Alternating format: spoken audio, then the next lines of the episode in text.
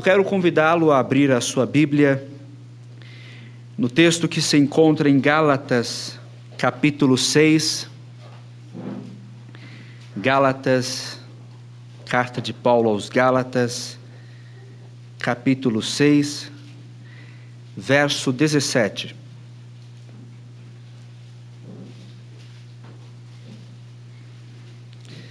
Gálatas, capítulo 6, versículo 17. Quanto ao mais, ninguém me moleste, porque eu trago no corpo as marcas de Jesus. Amém. Você pode ver no seu boletim um breve histórico sobre a data que nós comemoramos. E não só a data que celebramos o aniversário da memorial, como também o que marca essa data. A marca dessa data é um evento muito semelhante a este no qual nós nos encontramos, um evento de culto, de adoração a Deus, e é muito provável que aqueles que estiveram na ocasião tenham lembranças muito vívidas sobre como foi aquele culto, a pregação, as pessoas ali reunidas, e até mesmo se nós lembrarmos da estrutura física, que era muito diferente daquela que nos abriga nessa noite.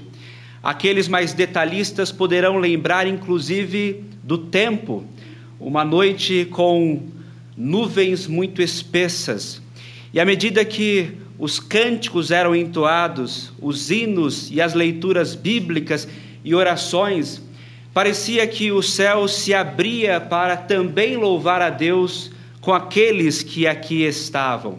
Surpreendentemente, aquele ambiente que parecia chuvoso e temiam aqueles que aqui estavam, logo transformou-se em um lindo céu, com estrelas aparentes, com um azul vívido, e ali louvava-se o nome do Criador. Essa bela cena que se reconstrói nas nossas mentes parece um pouco desviar daquilo que acontecia, o princípio de alegrias, o princípio de louvor a Deus, o princípio para aquela comunidade nascente também de grandes desafios. Nós, meus irmãos, que aqui estamos, podemos perceber e também imaginar os grandes desafios que foram transpostos para que hoje, nessa noite, pudéssemos louvar a Deus pelo sexto aniversário da Memorial Igreja Presbiteriana. Um grupo que se reúne, o culto que deveria ser organizado, nós teríamos que lidar com todas as questões burocráticas próprias da Igreja Presbiteriana do Brasil. Além disso, um grande desafio, que é um desafio de construção, recursos, como extrair esses recursos, como conquistar, aonde comprar o material, como pensar a construção, e cada passo, se nós colocarmos em nosso pensamento, perceberemos que há inúmeros desafios, e naquele simples ato, ao princípio de louvor a Deus, de gratidão a Deus, e mas também de grandes desafios a serem transpostos. Mas se nós pensarmos apenas os aspectos materiais, não lidaremos com as questões mais graves e com os desafios mais intensos que temos a enfrentar ou que teríamos a enfrentar. A igreja no mundo, a igreja como portadora do evangelho, a igreja como mensageira da salvação, a igreja que tem que proclamar as virtudes do reino e a beleza do seu rei. Eis aí grande desafio que é imposto e colocado sobre o povo de Deus. Nós olhamos o contexto da história eclesiástica como um todo e nós perceberemos que existiram grandes dificuldades grandes desafios, inimigos que se levantavam, embates tremendos que a igreja enfrentava e teria que lidar com isso. A igreja antiga, dentro de um mundo que era culturalmente plural. E não era uma cultura sadia, não era uma cultura próspera, não era uma cultura que poderia acrescentar à igreja, ao contrário, era uma cultura de imoralidade, eram pensamentos totalmente divergentes da palavra de Deus e era todo tipo de ideia que sempre atacava o cristianismo.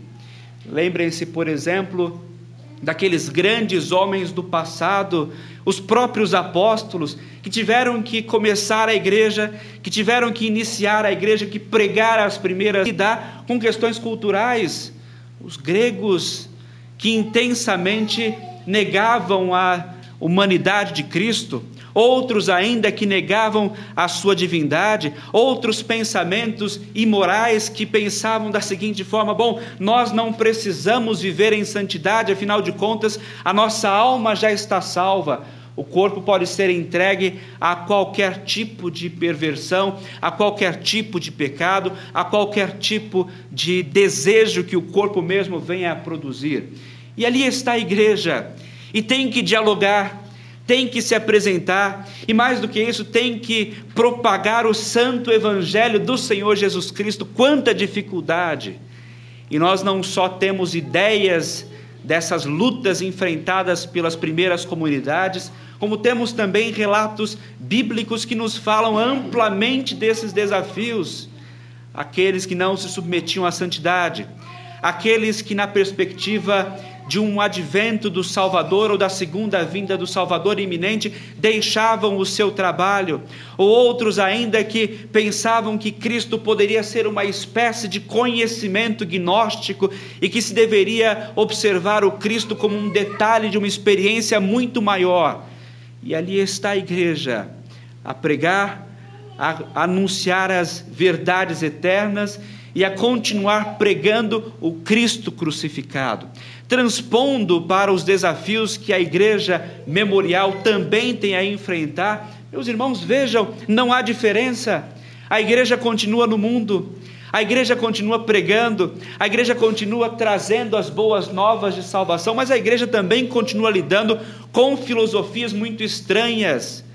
Nós observamos a multiplicidade de ideias sobre o que é o ser humano a multiplicidade de ideias sobre cultura, a multiplicidade de ideias sobre economia, a multiplicidade de ideias sobre religião.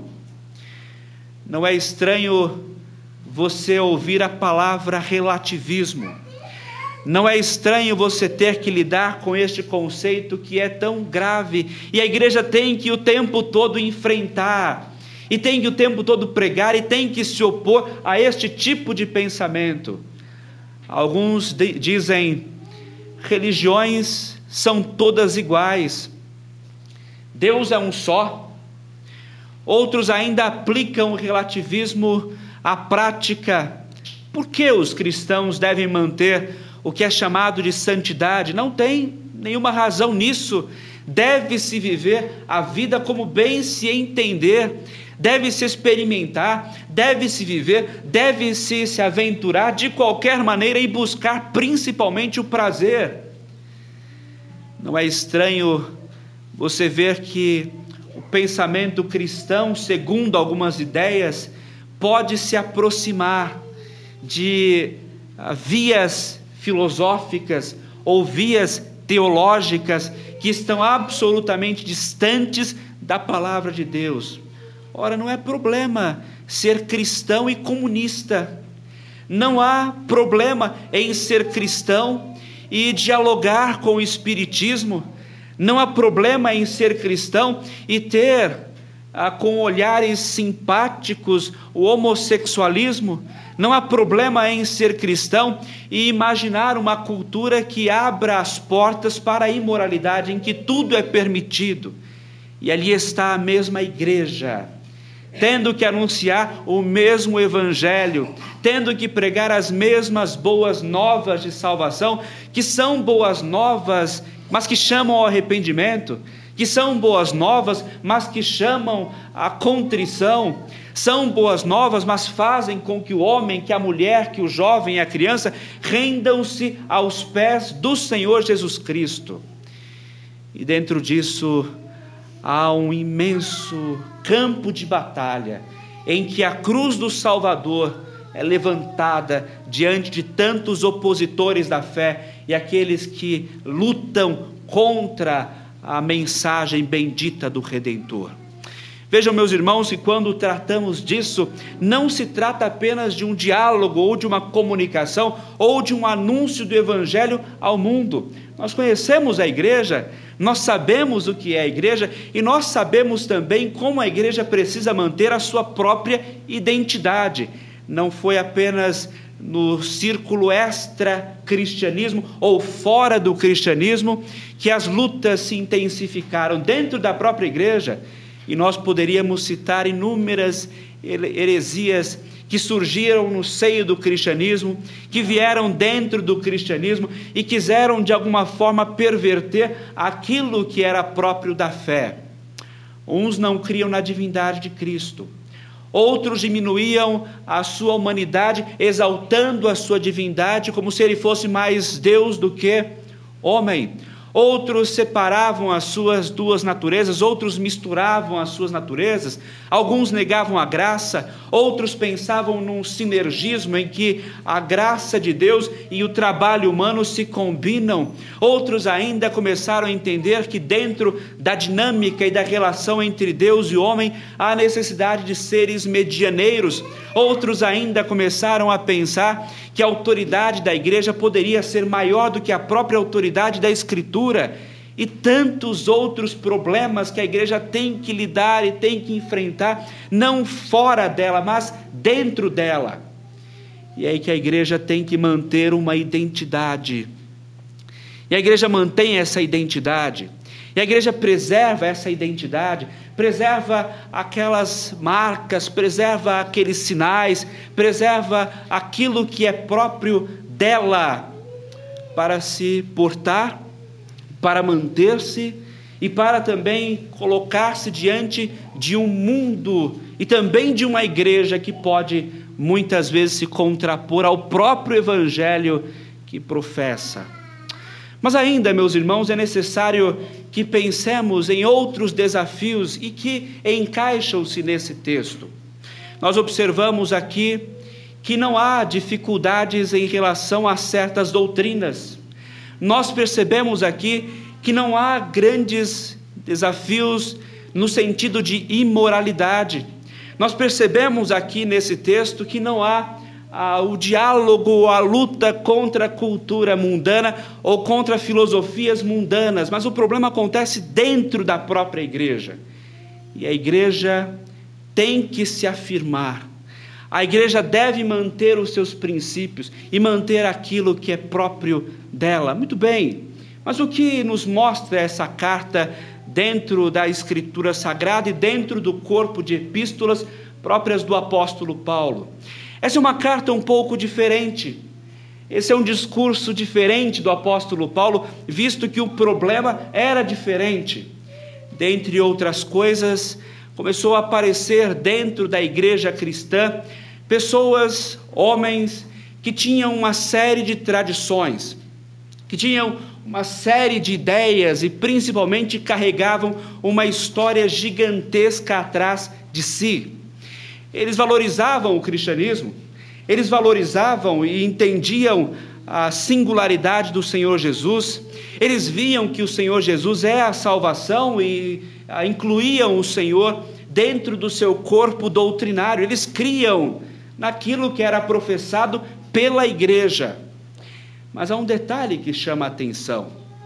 E esse detalhe que chama a atenção na teologia destes homens, os seus pensamentos, é que ao mesmo tempo que viam a Cristo, que entendiam a Cristo, que compreendiam a presença de Cristo na igreja e como o Senhor é o que salva a igreja, eles imaginavam, mas não pode ser só isso. Não é só o Cristo morto e ressurreto, essa é uma parte de um complemento muito maior. E esse complemento nós devemos buscar naquilo que há de legítimo, naquilo que há de correto, naquilo que há de antigo, na nossa própria tradição e que valoriza-se pela história e pela própria inspiração. Apela-se então para documentos antigos que nós mesmos cristãos reverenciamos, reconhecemos como palavra de Deus, reconhecemos como palavra inspirada do Senhor, que é o Antigo Testamento E eles voltavam ao Antigo Testamento, refletiam no Antigo Testamento, e quando colocavam o Antigo Testamento numa interpretação equivocada do mesmo, na, diante da pessoa de Cristo, entendiam que deve haver, certamente, a compreensão de Jesus Cristo como Salvador. Mas as nossas tradições são válidas, mas aquilo que nós carregamos durante muito tempo, enquanto descendentes de Abraão, devemos manter, mas aquilo que é herança para a nossa história, nós devemos preservar, e há muita ah, legitimidade nisso. Mas a grande questão é quando eles passaram a refletir da seguinte forma: aqueles que não guardarem aqueles que não estiverem nas nossas tradições, aqueles que não preservarem os mesmos princípios históricos que nós e os mesmos ritos que nós professamos, estes, mesmo que creiam em Jesus Cristo, não poderão de modo algum entrar no reino dos céus. E esse grupo de pessoas começa a pregar e a ensinar e a juntar discípulos, e toda aquela região da Galácia passa a ser impactada por estes ensinos, e estes mestres crescem, a tal ponto que o apóstolo Paulo, observando a situação daquelas igrejas na Galácia, lembrando que a Galácia é uma região e não propriamente uma igreja, levanta-se e ele começa a pregar e ele começa a escrever, e o seu coração se inquieta dizendo que não é possível se crer e se professar da forma como estes homens ensinavam, como eles pregavam a igreja.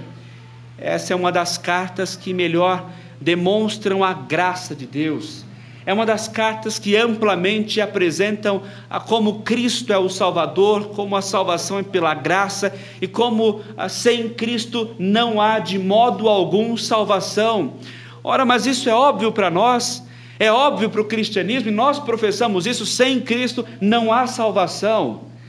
Mas para aqueles homens e mulheres daquele tempo, para aqueles mestres, para aqueles professores na região da Galácia, Cristo não parecia suficiente, as tradições e principalmente a circuncisão deveria ser praticada e deveria ser exercida para a salvação. A circuncisão era uma prática do Antigo Testamento em que naquele ato simbolizava-se no corpo que a criança pertencia a Deus, que era parte integrante do povo de Deus e que partilhava de todos os benefícios próprios do povo de Deus. Uma criança, para ser recebida na comunidade judaica, deveria ser circuncidada. Um gentil, para ser recebido na comunidade judaica, deveria ser circuncidado. E ele, além de circuncidado, numa tradição posterior, deveria ser também batizado como sinal de que seus pecados eram purificados. Ele estaria como parte integrante do corpo, mas ele também passaria por essa purificação. O que esses homens começam a dizer é: ah, os cristãos, aqueles que se aproximam da fé, não devem apenas ser batizados e professarem a Cristo como Salvador, devem também ser circuncidados. E isso inquieta o apóstolo Paulo. Isso deixa o apóstolo Paulo em uma situação muito delicada. Ora, ele é o apóstolo da graça, ele é o pregador da graça, ele é o homem que anuncia a graça, mas se nós pensarmos do ponto de vista meramente histórico e humano, é um homem que estaria num dilema. Por um lado, ele é um pregador da graça, por um lado, ele é o que mesmo se entregou a Cristo pela graça de Deus, por um lado, ele é um homem que passou pela experiência de conversão, foi batizado e passou a crer em Cristo e entendia que isso era suficiente. Mas há um outro detalhe que nós devemos levar em consideração. O apóstolo Paulo era judeu, e não qualquer judeu. Ele não só recebia a marca, ou receber a marca da circuncisão, como também era um homem formado nas melhores escolas judaicas era um homem que sabia o hebraico já quase extinto, era um homem que conhecia as glossas dos judeus, era um homem que conhecia a tradição, era um homem que conhecia a literatura, era um homem que sabia da história do judaísmo, era um homem que poderia lidar em diversas esferas com o que é de fato ser judeu. Ele mesmo, quando fala sobre a sua própria vida, diz que ele sempre se despontou em relação aos seus colegas, no seu conhecimento, no modo como lidava com os textos, na sua interpretação textual, mas também na sua moralidade. Imagine a situação deste homem. Por um lado, ele não negaria a sua história, não negaria a sua tradição, não negaria aquilo que é próprio de toda uma construção que ele teve desde a mais tenra idade. Mas por outro, ele entende algo mais significativo, há algo que move o coração, há algo que transforma o coração e não é a circuncisão, é o sangue de Cristo é a graça de Cristo, é o poder do Evangelho, são as boas novas de redenção que dizem que Deus se fez homem para salvar pecadores, que Ele não veio para os sãos, mas veio para os doentes, e Ele mesmo chama os doentes ao arrependimento e chama para uma entrega completa de vida. E ali está o apóstolo. Seu discurso, portanto, nessa carta, vocês perceberão, é um discurso duro, é um discurso incisivo, é um discurso em que apela para a suficiência de Cristo na salvação e fala, inclusive, que essa salvação produz fruto, e esse é o fruto do Espírito, é o fruto que transforma algo que a circuncisão pura e simplesmente não pode fazer. Quantos circuncidados foram ímpios e maus? Quantos circuncidados reagiram de forma contrária à lei de Deus, quantos se levantaram contra a lei do Senhor. Leiam a história do povo de Israel e vocês verão isso.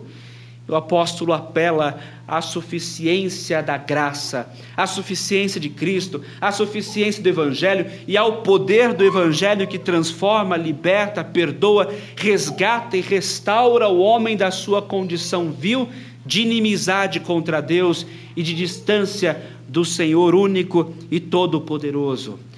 E a sua carta haverá de amplamente dizer sobre este tema. Mas nós chegamos então nestas últimas partes do texto, e aí você pode perceber, dentro da passagem lida, que nós já caminhamos para o final, e um versículo após o texto lido já há o pronunciamento da bênção que o apóstolo Paulo coloca sobre aquela igreja, impetra sobre aquela igreja, para que em seu espírito a igreja comece ou continue a produzir o fruto do, do Santo Espírito de Deus. Nós podemos então entender que esta é a última palavra do apóstolo.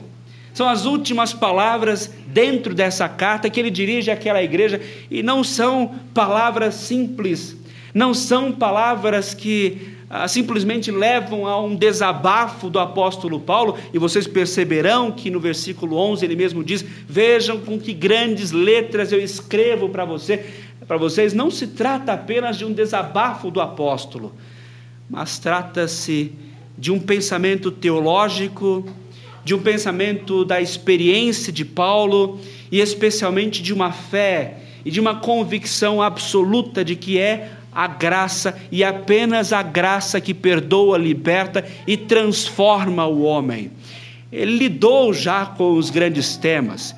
Ele já declarou que pelas obras ninguém pode ser salvo. Ele já disse que a sua própria glória não existe, mas ele gloria-se na cruz do nosso Salvador, como você verá no versículo 14. E ele mesmo fala que as marcas corporais nada têm sentido distantes da graça, para agora dizer que quanto à sua própria vida, quanto à sua experiência, quanto à sua trajetória e à sua história, ninguém poderia de forma alguma trazer qualquer tipo de prejuízo, qualquer tipo de moléstia, qualquer tipo de comentário, qualquer tipo de levante.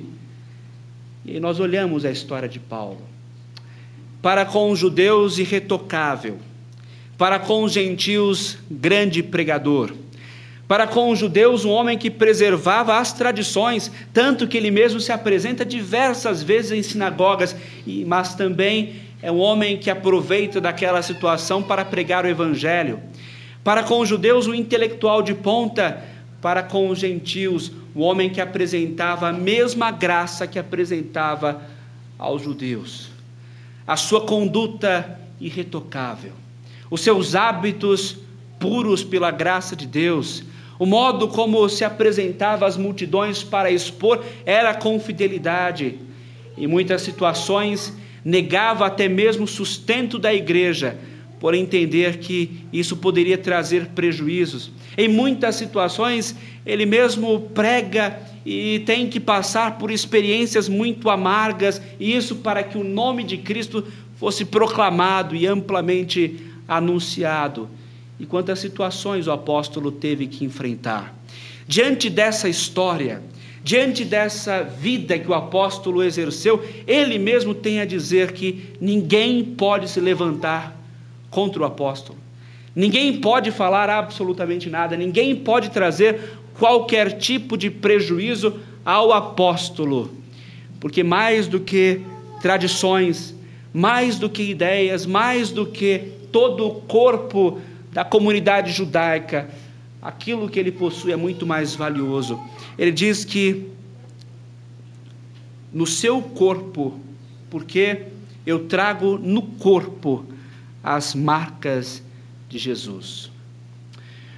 Uma antiga ilustração diria que, ao encontrar-se com o apóstolo Paulo, você não veria aquele homem gigante, aquele homem que nós conhecemos nas gravuras tradicionais como imponente, carregando e empunhando, conforme a tradição romana, uma espada, que é um símbolo do apóstolo Paulo, e aquele homem eloquente, muitos chegam a dizer que você encontraria um homem de estatura mediana ou até mesmo baixa.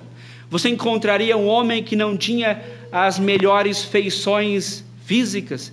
Você encontraria um homem que teria, inclusive, dificuldades na sua exposição, e isso os autores dizem que fica evidente no modo como alguns coríntios ah, negavam a figura de Paulo, a pessoa de Paulo e o seu discurso, e apelavam para uma outra figura aparentemente mais imponente, que era a figura de Apolo.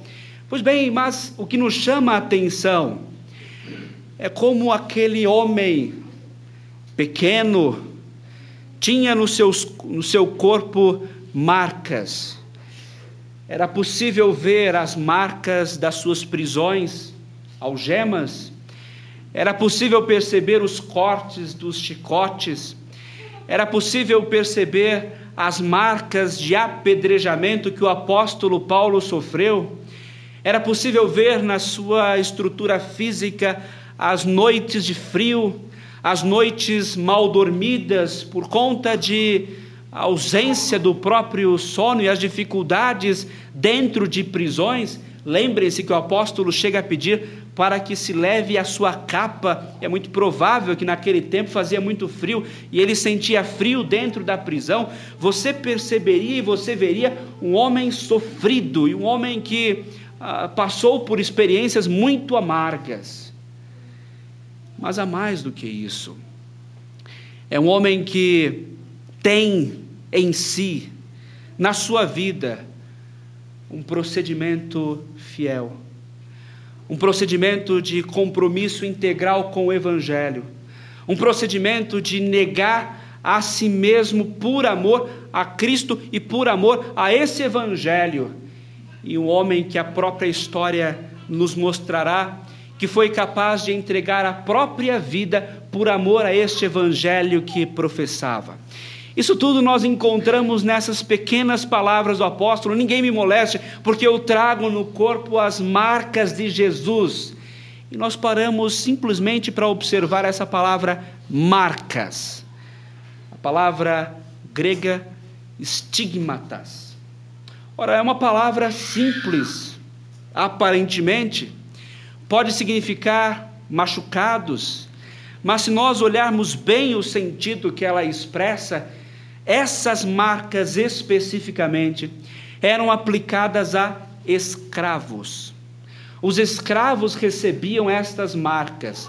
Os escravos recebiam essas marcas dos seus donos como uma identificação de que lhes pertencia eram machucados feitos nos escravos para falar: olha, pertence a um determinado senhor e esse senhor tem plenos direitos sobre este escravo.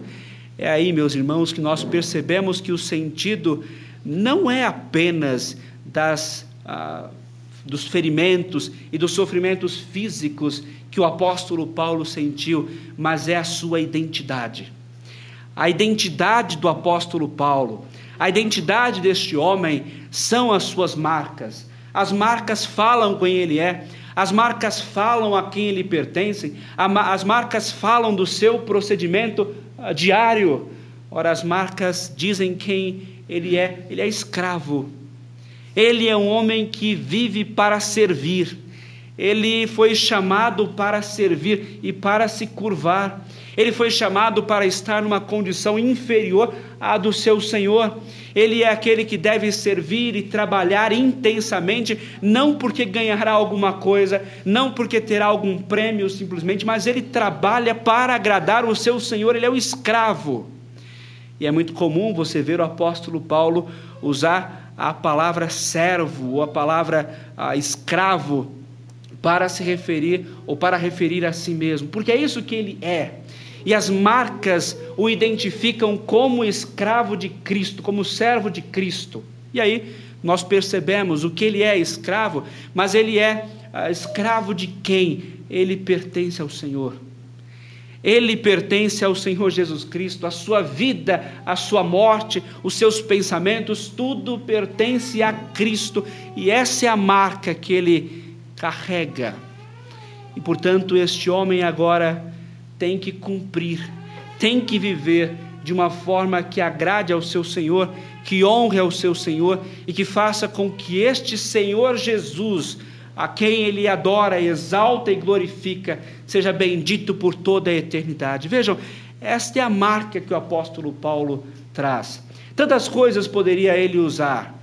Ele é judeu, ele é homem de longas tradições, ele é um homem que traz em si grande conhecimento, mas tudo isso fica para trás diante de algo que é excepcional, magnífico e algo que certamente o conduz pela graça à eternidade. Ele é escravo de Cristo.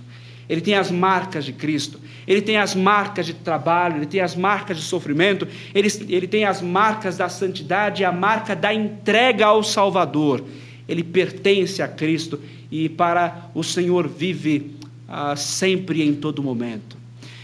Isso, meus irmãos, percebam, não é para tratar de um problema fora da igreja, ou para lidar com filosofias fora da igreja, mas é para tratar de situações graves dentro da própria comunidade de fé, de pessoas sinceras de pessoas aparentemente com boa intenção, de pessoas com uma tradição legítima, mas pessoas que não entenderam a própria tradição e o seu significado e diminuíram a Cristo, valorizando a sua tradição. Vejam o que eles faziam. Os ritos do Antigo Testamento, que nós já entendemos que eram, que eram sombras de Cristo, que foram cumpridos em Cristo, agora eram valorizados e a pessoa e obra do Salvador diminuídas para que a tradição sobressaísse e a mensagem central do cristianismo se diluísse.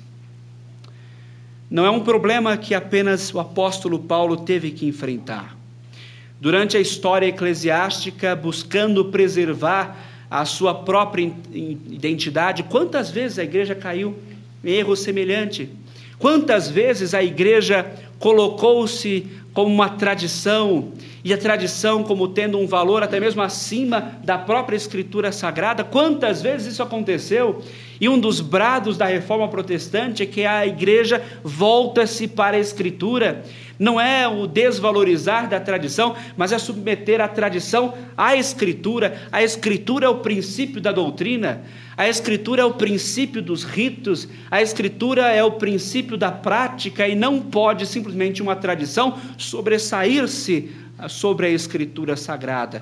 E quantos desafios a igreja teve que enfrentar para que houvesse essa transição de uma simples tradição para uma tradição bíblica, para pensamentos bíblicos, para convicções bíblicas, para doutrinas bíblicas e coisas que realmente ah, ampliassem o conhecimento de Deus. Mas o próprio protestantismo enfrentou as mesmas dificuldades que vira no catolicismo romano e a história mesmo nos mostrará.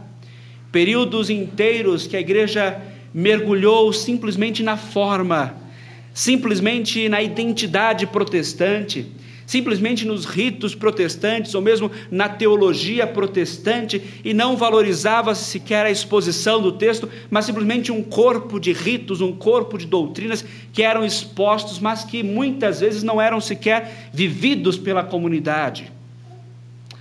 Por isso que surgem movimentos com a ação contrária. E sempre que há o esfriamento, sempre que há o priorizar de ritos, sempre que há o ritualismo, as tradições sobressaindo sobre a Escritura, a igreja se levanta com um remanescente fiel para proclamar as antigas verdades e para levar ou reconduzir a igreja àquilo que lhe é próprio, as marcas de que a igreja é escrava as marcas de que a igreja pertence a Cristo, as marcas de que a mensagem da graça sobressai absolutamente tudo, e a mensagem da graça é que tudo deve nortear. Pois bem, nós estamos aí no século 21.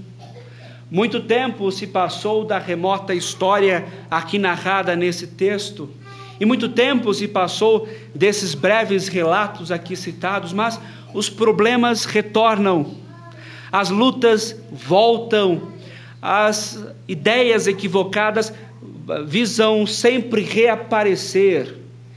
E não é estranho atualmente nós vermos ênfases, posicionamentos e até mesmo ideias e militância muito distantes do que a Escritura Sagrada nos propõe. Nós, meus irmãos, não negamos a nossa identidade, nós somos protestantes, nós não negamos a nossa identidade, nós somos presbiterianos e nós temos uma ampla tradição, riquíssima tradição, por sinal, que nós honramos e que respeitamos. Mas nós percebemos também que é possível que, além de termos como igreja que lutar contra filosofias mundanas, que lutar contra as velhas heresias que surgem dentro da igreja, também ter que lutar contra pensamentos como este aqui que tomam posições legítimas, que tomam uma história legítima, que tomam tradições legítimas, mas que também querem colocar essas tradições sobre a Escritura Sagrada. Não é estranho você olhar pessoas que querem reformular o culto presbiteriano. No culto, dizem alguns, as mulheres não oram. No culto, dizem alguns, canta-se apenas os salmos no culto não pode existir grupos musicais e no culto não deve existir sequer instrumentos musicais.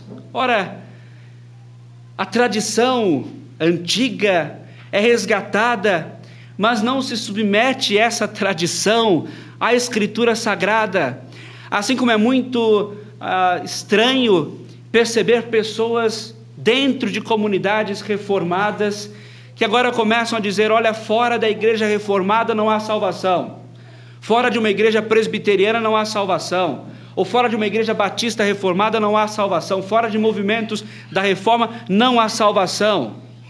E nós poderíamos perguntar, e outras comunidades históricas, e outras comunidades que tanto contribuíram para a proclamação do Evangelho e todos aqueles que anunciaram a Cristo nas regiões mais distantes do mundo, lembrem dos metodistas, lembrem dos assembleanos, lembrem de irmãos pentecostais, anglicanos que foram até as regiões distantes da Índia pregar o Evangelho, e estes irmãos e alguns radicais chegam a dizer: não, se não tem as nossas tradições, se não tem os nossos ritos, se não tem a nossa história, de modo algum poderão haver a Cristo, ou poderão experimentar a autêntica salvação e realmente experimentar da Escritura Sagrada.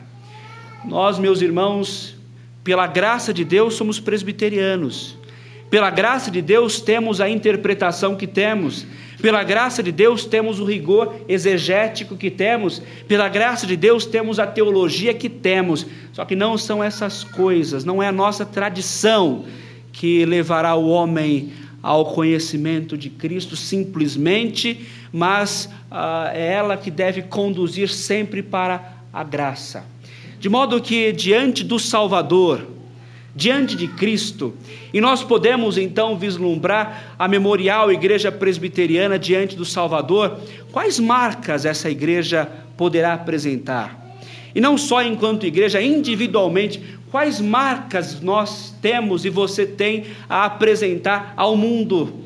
Quais marcas você tem a apresentar a Cristo? Quais marcas você tem a apresentar diante de tantas ideias equivocadas que existem? Certamente nós temos a nossa tradição, certamente nós temos o nosso modo de ser, que nós entendemos ser o melhor, o mais correto, o mais próximo e fiel à Escritura Sagrada. Só que são essas marcas que nós apresentamos, essa marca que nós apresentamos ao mundo e proclamamos ao mundo, acaso proclamamos que a salvação está em ser presbiteriano, ou em ser batista, ou em ser assembleano, ou em ser metodista? Acaso são essas marcas da proclamação que temos? De modo nenhum. E tantas e tantas vezes temos que lidar com este velho inimigo do cristianismo ressurgindo, de uma tradição pela tradição, sem que ela se submeta à Escritura e se submeta ao centro fundamental da palavra de Deus, que é o Cristo morto e ressurreto, do qual nós somos escravos. Quando estamos diante do mundo, as marcas que nós apresentamos são de escravos. Nós somos presbiterianos, outros irmãos são batistas, outros irmãos metodistas, outros irmãos assembleanos e outras tantas denominações. Mas diante do Salvador, as marcas que temos que apresentar são as marcas da nossa escravidão. Bendita escravidão, santa escravidão, porque elas mostram que nós pertencemos a Cristo e quando falamos que pertencemos a Cristo, o que dizemos é que fomos comprados por Cristo, nós somos escravos de Cristo, porque Ele nos comprou com um preço altíssimo, que é o preço do seu sangue, que foi o preço do seu sangue, derramado em nosso favor, derramado para nos perdoar, derramado para comprar as nossas vidas, as nossas almas, esta marca que nós apresentamos, e marcas também de que uma vez comprados e pertencentes a Cristo, nos comprometemos intensamente com este Cristo ressurreto. Nossas vidas pertencem a Cristo. E são essas marcas que nós apresentamos. De que vale ostentar uma camiseta com uma denominação?